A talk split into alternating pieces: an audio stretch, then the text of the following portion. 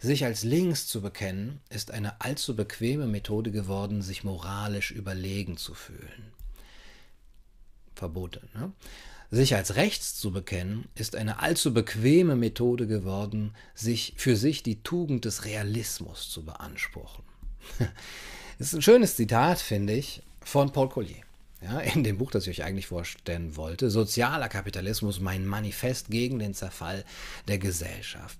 Und ich finde das Buch gut. Ähm, ihr könnt es in dem Link, den ich in die Beschreibung gesetzt habe, auch kaufen. Und äh, das Buch ist sehr, sehr lesenswert, wie ich finde. Ich würde dem nicht in allem zustimmen und ich möchte es jetzt auch nicht ex in extenso da äh, vorstellen, so ein paar Thesen vielleicht und dann könnt ihr es selber ähm, lesen. Also sozialer Kapitalismus ist ja im Grunde genommen, das ist es ja. ja? Also was, was machen wir? Wir merken, es geht irgendwie nicht weiter und äh, unsere Systeme sind irgendwie hm, vielleicht vor die Wand gefahren und äh, wir haben schon wirklich viele, ja, Externalisierungsprobleme, nennt man das so? Also Kosten, ja, und, und irgendwie müssen wir was Neues finden. Ja, aber diese ganze Sache mit Stalin und so weiter, hm, das war auch irgendwie blöd. Was machen wir?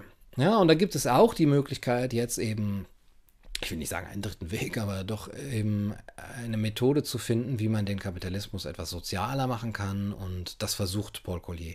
Aber keine Angst, äh, jetzt, ihr Ancaps da draußen, ähm, es ist noch nicht der direkte Weg in den Gulag. es ist über sehr, sehr viele Umwege vielleicht. Ja, es, es gibt ganz schöne, wie ich finde, freiheitliche Vorschläge, obwohl ähm, immer mal wieder auch eben der Etatist durchscheint bei Paul Collier. Also es geht ähm, bei ihm um drei Spaltungen der Gesellschaft. Ja, der Zerfall der Gesellschaft, im Grunde genommen der Niedergang der Sozialdemokratie, ja, gerade für Deutschland ja auch sehr virulent, auch interessant. Es gibt auch ein äh, deutsches, äh, also ein extra aktualisiertes Vorwort von ihm für die deutsche Ausgabe, das sich auch ähm, mit der Sozialdemokratie äh, beschäftigt. Dann gibt es die ähm, Bedeutung der Ethik in der Gesellschaft, äh, nämlich in der Wirtschaft und in den Unternehmen und das äh, die Spaltung zwischen den boomenden Metropolen wie Köln und den ländlichen Regionen, die irgendwie abgehängt wird und wo das werden, wo das Prekariat haust. Ja? Und auch eben sozusagen diese mental, men, mentale Spaltung der Gesellschaft, ideologische. Ja, es ist nicht nur eine Teilung in Arm und Reich, sondern ein Riss durch das Fundament unserer Gesellschaft zwischen den städtischen Metropolen und dem Rest des Landes, zwischen den meist urbanen Eliten ja, und der Mehrheit der Bevölkerung. Eine Ideologie des Einzelnen greift um sich, die auf Selbstbestimmung beharrt, oh, da ist der Individualist angesprochen und der liberale Libertäre, auf Konsum abzielt und sich dabei von der Idee gegenseitig, gegenseitiger Verpflichtungen verabschiedet.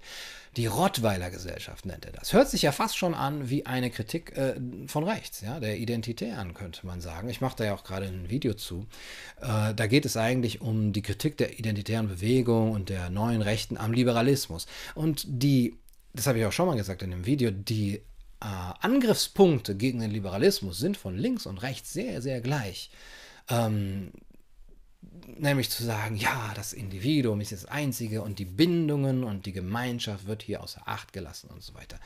Äh, in dem Video über die identitäre Bewegung wird es genau um diesen Vorwurf gehen und was auch der Liberalismus tun kann oder inwiefern das vielleicht auch ein äh, Missverständnis ist. Aber Unterstützer können das fast schon sehen und die anderen, ja, müssen halt warten. Ja, was soll ich machen?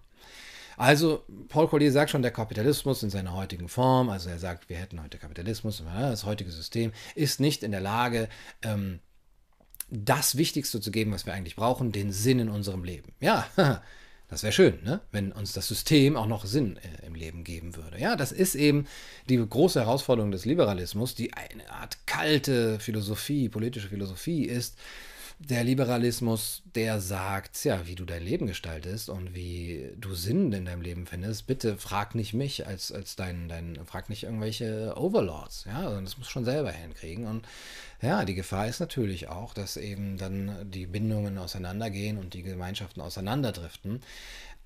Das bedeutet aber, der Kapitalismus, wie er zurzeit praktiziert wird, sagt Collier, führt in eine Sackgasse. Wir müssen ihn irgendwie umgestalten. Und ich habe da jetzt einige Videos drüber gemacht, wo Leute wie Greta Thunberg sagen, ja, wir müssen über neue politische Systeme nachdenken. Oder Luisa Neubauer sagt, eine äh, Klimakulturrevolution. Ähm, und ich da immer zusammenzucke und sage, oh, okay, ihr wollt die Demokratie abschaffen? Ja, so offen? Hm, okay, hätte ich nicht gedacht, dass es so schnell geht. Ich dachte, das kommt von rechts, aber gut. Kann sich ja täuschen. Äh, Collier, äh, manchmal denkt man, ja, was, was ist denn, was ist denn diese Umgestaltung? Er sagt, ja, es ist eine Transformation, aber das Gesellschaftssystem ist an sich schon gut, denn es kann uns vieles geben. Ja, auch der Kapitalismus. Er zeigt auch auf die Unternehmen in der Vergangenheit, denen er eine moralischere Haltung zubilligt, zuspricht. Und sagen, ja, früher waren die Unternehmen wirklich noch von einem Ethos geprägt und von einer Ethik. Im Grunde genommen ist es ja so ein bisschen die, die Kritik von Charles Dickens, ja, der auch gesagt hat, ja, da geht schon einiges in, in die falsche Richtung in der Industriegesellschaft. Und äh, guck mal hier, was, welche Spannungen da aufgehen. Es ist die Verpflichtung der Unternehmer, ja, von Ebenezer Scrooge zum Beispiel, sich anständig zu verhalten und sich äh, ja, von mir aus auch patriarchalisch patriarchisch für ihre ähm, Arbeiter einzusetzen ja, und dafür zu sorgen. Und dann kam Bismarck und ja, den Rest kennen wir, ja, wo das hingeführt hat. ähm, und Paul Collier sagt, ja, das muss im Grunde genommen auch von innen heraus geschehen. Ja, man kann ein bisschen was mit Regulierungen machen, aber das hat Probleme. Er sagt, ja, über Regeln, Regeln, hm, Sowohl Regulierung als auch öffentliches Eigentum, hm, öffentliches Eigentum, hat äh, erhebliche Schwächen.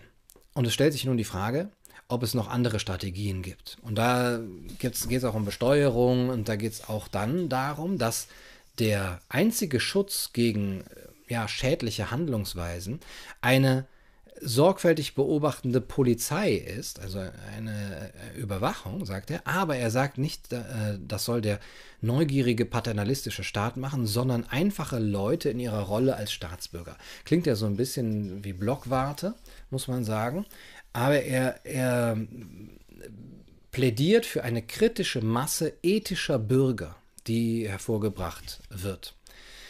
Und äh, das be bedingt, dass der Staat da nicht eingreifen muss. Und wie das geht, es ist ein bisschen schwammig, wie ich finde, formuliert, aber äh, es, es hat auch mit Identität zu tun. Ja, Identi das Fehlen von Identität beklagt Collier auch. Ja? Ähm, es soll eine neue Politik des Zusammenhalts geben. Ja, früher, früher, also vor zwei Monaten hätte ich ja noch gesagt, ja, äh, du willst einen neuen Hitler, ja, neue Politik des Zusammenhalts, geh weg. Ähm, aber er sagt, ah, okay, das ist äh, ein Pro Problem, dass wir ähm, äh, diese atomisierte Gesellschaft haben, weil dann eben dieser, dieser Kit in der Gesellschaft nicht mehr da ist. Und es muss ein Netz reziproker Verpflichtungen äh, haben. Also wo ähm, Rechte und Pflichten miteinander verknüpft sind in einer ähm, Gesellschaft und das muss vom kleinsten, von der kleinsten Ebene aus losgehen, von der Familie. Ja, auf die Familie, da, da äh, hält er große Stücke. Über die Kommune, da gibt es auch Reziprozität, da gibt es Identität und dann bis zum Nationalstaat. Ja, und ähm, dafür brauchen die Bürger einer Nation ein gewisses Maß an gemeinsamer Identität. Hört sich ein bisschen so an wie die identitäre Bewegung, aber er ist, macht das eher sozusagen von der sozialdemokratischen Sichtweise ähm, aus. Und er sagt, ja, wir müssen den Extremen Einhalt gebieten. Das Vakuum, das die Implosion der Sozialdemokratie hinterließ, wurde von politischen Bewegungen gefüllt, die Wähler mit einfachen, mühelosen Lösungen umwarben. Der Pragmatismus hat zwei Feinde, Ideologien und Populismus, und beide ergriffen ihre Chance. Die Ideologien der Linken und der Rechten behaupten, dass Kontext Kontext, Besonnenheit und praktische Vernunft durch eine Allzweckanalyse umgangen werden könnten, die Wahrheiten ausstößt, die für sämtliche Kontexte und alle Zeiten gelten oder Verbote. Der Populismus bietet eine andere Abkürzung an. Charismatische Führungspersönlichkeiten, die so offensichtliche Lösungsansätze präsentieren, dass sie unmittelbar verständlich sind. Ja, und da geht es auch um Marine Le Pen und aber auch um äh, ähm, äh, Bernie Sanders, Jeremy Corbyn, Mélenchon, dann Nigel Farage, also die werden da auch alle äh, genannt als Vertreter des, des rechten und linken Populismus. Dabei hat der Staat Verantwortlichkeiten übernommen, sagt Collier, die ihn überfordern und von Unternehmen und nur von Unternehmen und Familien in angemessener Weise wahrgenommen werden können. Eltern, deren Gefühl der Verpflichtung gegenüber ihren Kindern von Liebe getragen ist, sind allen Formen des Ersatzes überlegen, die der paternalistische Staat anbietet. Unternehmen, deren Gefühl der Verpflichtung gegenüber ihren Mitarbeitern seinen Ursprung in langjähriger Reziprozität hat, sind allen Formen der Aus- und Weiterbildung überlegen, die der paternalistische Staat anbietet. Der Staat hat eine Rolle, aber sie besteht darin, einen metapolitischen Ordnungsrahmen zu definieren, der diese Verpflichtungen dort erneuert, wo sie eigentlich hingehören. Und das nennt Collier einen kulturellen Wandel, ja, zum ethischen Bürger, zur ethischen Familie, zu einer neuen Politik des Zusammenhalts. In einem Satz zusammengefasst, gemeinsame Identität wird zur Grundlage weitsichtiger Gegenseitigkeit. Gesellschaften, denen es gelingt, entsprechende Glaubenssysteme aufzubauen, funktionieren besser als solche, die entweder auf dem Individualismus oder auf einer der wiederbelebten Ideologien basieren, also Populismus oder rechte oder linke Ideologie. Individualistische Gesellschaften verspielen das riesige Potenzial öffentlicher Güter. Die ideologischen Erneuerungsbewegungen basieren jeweils auf dem Hass auf einen anderen Teil der Gesellschaft und führen notwendigerweise zu Konflikten. In einer gesunden Gesellschaft wurden jene, die Erfolg haben, dazu erzogen, das Netz reziproker Verpflichtungen zu akzeptieren. Ja, das ist es im Grunde genommen. Ja, darauf kommt es an. Das ist sehr, sehr schwierig. Ja, wir, wir brauchen Identität, wir brauchen Bindung und Rückhalt und wir brauchen Reziprozität und Verpflichtung, das Gefühl von Rechten und Pflichten.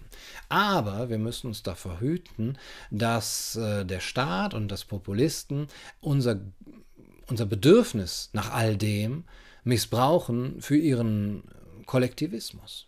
Ja, und auf der anderen Seite müssen wir uns eben hüten, davor in einen äh, atomistischen Individualismus abzudriften, äh, wo alles auch nur noch pragmatisch ist und wo wir dann auch Opfer entweder tatsächlich von Unternehmen und ihrer Konsumkultur sind oder dann von einem Staat, der dem das natürlich noch viel leichter fällt, wenn er keine gesunden Gemeinschaften vorfindet.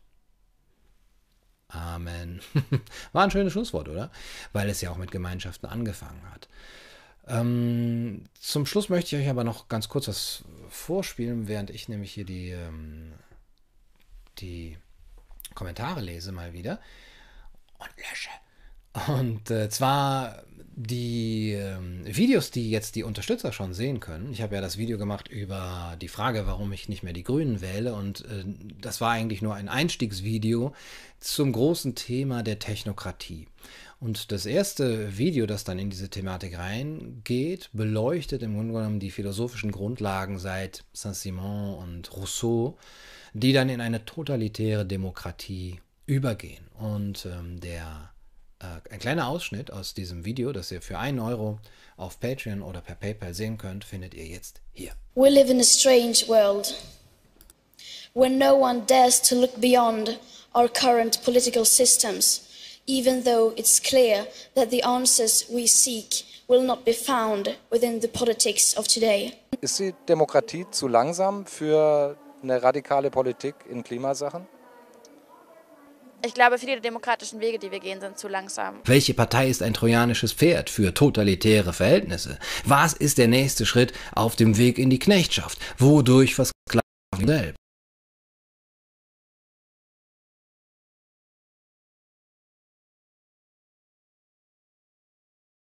So, das ist schon zu Ende. Ja, und das zweite Video äh, heißt Nein, Moment, also dieses erste Video, wo ihr jetzt den Ausschnitt gesehen habt, heißt ähm, mit Richard David Precht, Rezo, Moritz Neumeier und Greta Thunberg in die totalitäre Demokratie.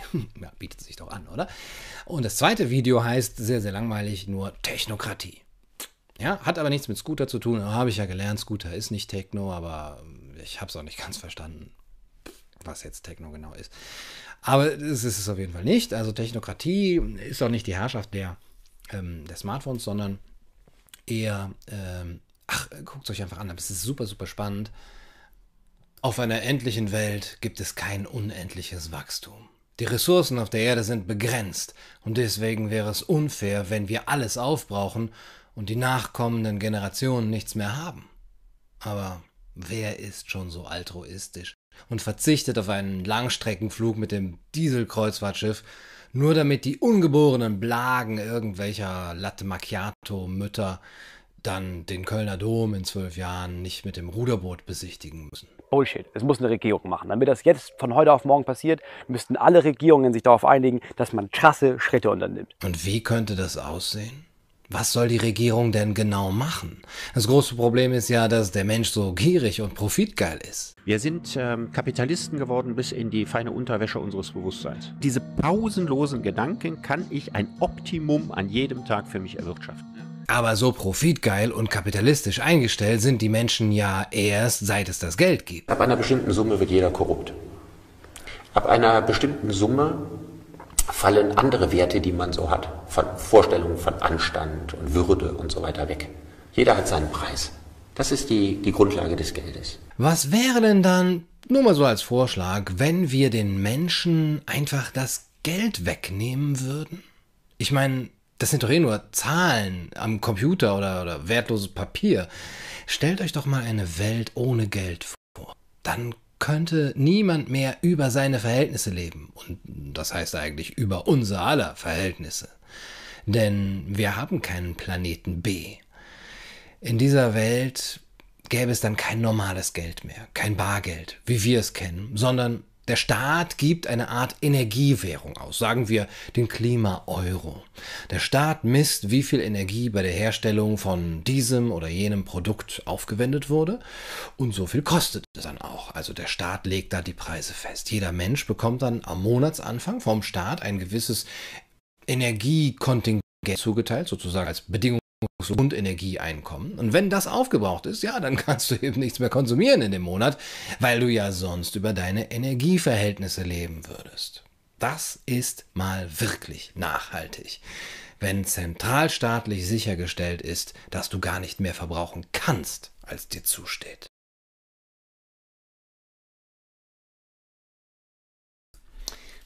Also, ja, ab einem Klima-Euro sind diese ganzen Videos und auch viele, viele andere Videos, ja, möchte ich ehrlich mal sagen, das wissen ja die meisten Menschen gar nicht, wie viele Dutzende von exklusiven Videos da schlummern äh, und nur für den Geist des Adel, also für UnterstützerInnen, äh, erhältlich sind. Ich habe gemerkt, dass die Leute das immer ganz schön triggert, wenn ich das sage. Also werde ich ja schön weitermachen.